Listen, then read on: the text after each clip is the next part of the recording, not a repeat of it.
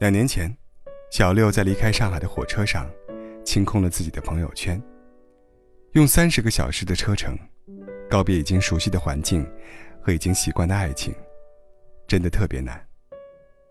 那时候，小六根本不敢想太多的未来，他只顾得上编造一个合适的借口，好向家人解释突然回去的原因，然后尽快找一份普通的工作，重新开始生活。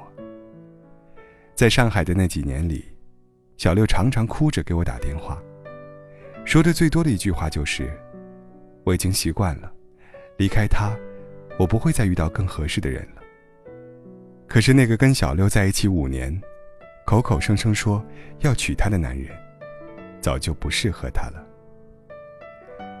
那个人爱喝酒，爱泡吧，爱辞职旅行，他嫌小六不再像以前一样有趣。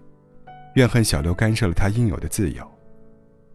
五年的时间，并没有让那个男人变得成熟起来，反而把他最不羁的一面，完好无损地保留了下来。最后，小六离开，是因为男人有了新欢。那个姑娘刚刚二十岁，和曾经二十岁的小六一样肆无忌惮。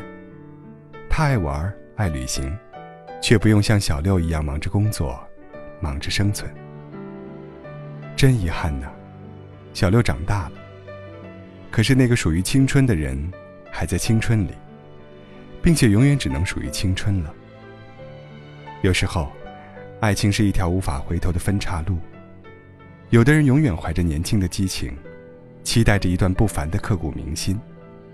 可是有的人会渐渐喜欢上生活的烟火气，想把日子过得久一些，慢一些。小六没有永远燃烧的荷尔蒙，他的一心一意，只换回了分道扬镳。关于爱情，小六是真怕了。所以第一次遇见胖子时，小六表现的礼貌而疏远。可是胖子穷追不舍，知道小六刚回来不久，朋友少，胖子几乎把自己所有的朋友都介绍给了小六，因为他懂得女孩子需要闺蜜，需要陪伴。他特别怕小六孤单。知道小六新工作不顺利，胖子就帮小六改简历，找工作比小六还上心。知道小六喜欢猫，胖子在自家客厅装了一面墙的爬架，然后拍照发小六说：“看，只缺猫了，你想养几只都可以。”因为付出过，所以小六知道真心付出是什么样的。这个无论做什么，都会想到自己的男人，有点像几年前的自己，却也不太像。他猜得透小六的心思，知道小六的喜好，读得懂小六的喜怒。但这一切并不是因为他有多么神通广大，只是因为他爱小六。小六的心开始一点点回暖了，答应和胖子在一起那天。小六的高跟鞋崴了脚，胖子一路把小六背回了家。那一刻，小六觉得，这个三线小城市的街道，比上海的小巷要有腔调多了。那些年属于小六的，是朝不保夕的生活，而这种心安和踏实，他很久没体会过了。那天，小六对胖子说：“不如养只鲜萝卜。”前几天和小六一起看春娇救志明时，他说：“这个世界上有很多永远长不大的张志明，也有很多连自己都救不了的余春娇。那些年我们的爱是真的，可是失望是会累积的。如果真的有一天被伤透了心，也就放手了。我们这一生之中会遇见很多人。”可并不是所有人都能陪我们走到最后。人生从来不缺少遗憾。那个你曾经倾其所有去爱的人，可能也只会陪你走那么一小段路。缘分向来如此。我知道有时候一段感情的失败，会否定掉一段记忆，甚至否定青春。可是说真的，没有谁离开了谁。就一定要孤独终老的。缘分从来都是我们意料之外的东西。不知道哪一天，你的生活里就会出现一个刚刚好的人。他可能不完全是曾经我们期待的样子，他有过去，也有你从来都不曾了解的生活。可是所有的陌生，后来都会变成熟悉。他会告诉你关于他的全部，会全心全意的爱着你。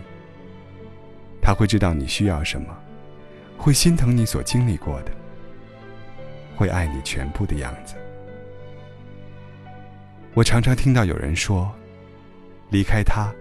以后不会遇见更好的了。可是，如果两个人之间已经没有了爱情，单靠回忆或是一个人的努力来硬撑，那在一起也不会幸福的。也许你生命里的那个盖世英雄还没有出现，也许他真的已经迟到很久了。可是别怕。他会来的，他值得你等。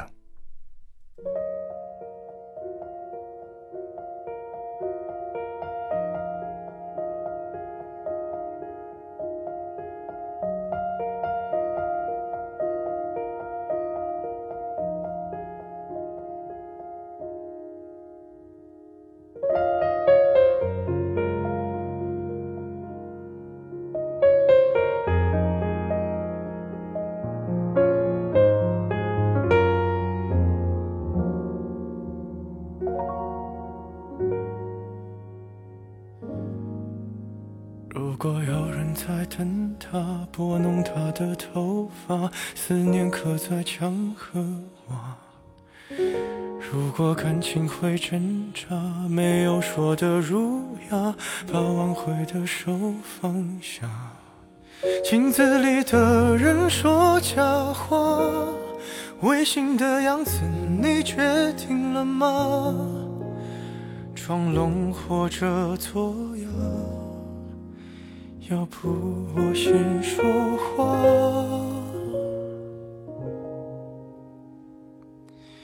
我们的爱情到这刚刚好，剩不多也不少，还能忘掉。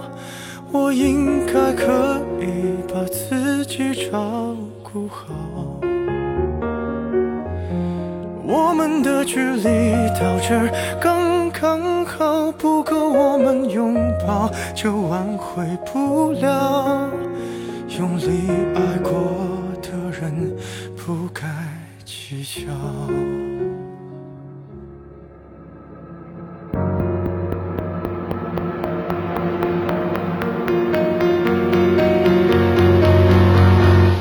否要逼人起了家，亮出一条伤疤？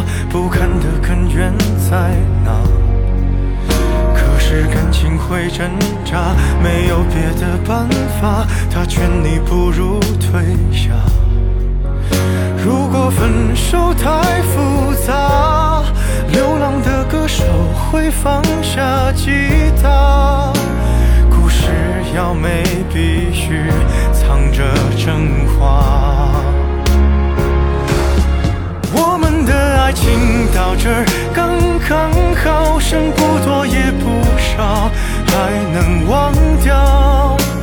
我应该可以把自己照顾好。我们的距离到这儿刚刚好，不够我们拥抱，就挽回不了。爱过的人不该计较，我们的爱情到这儿刚刚好，再不争也不吵，不必再煎熬。你可以不用记得我的好，我们的流浪到这儿刚，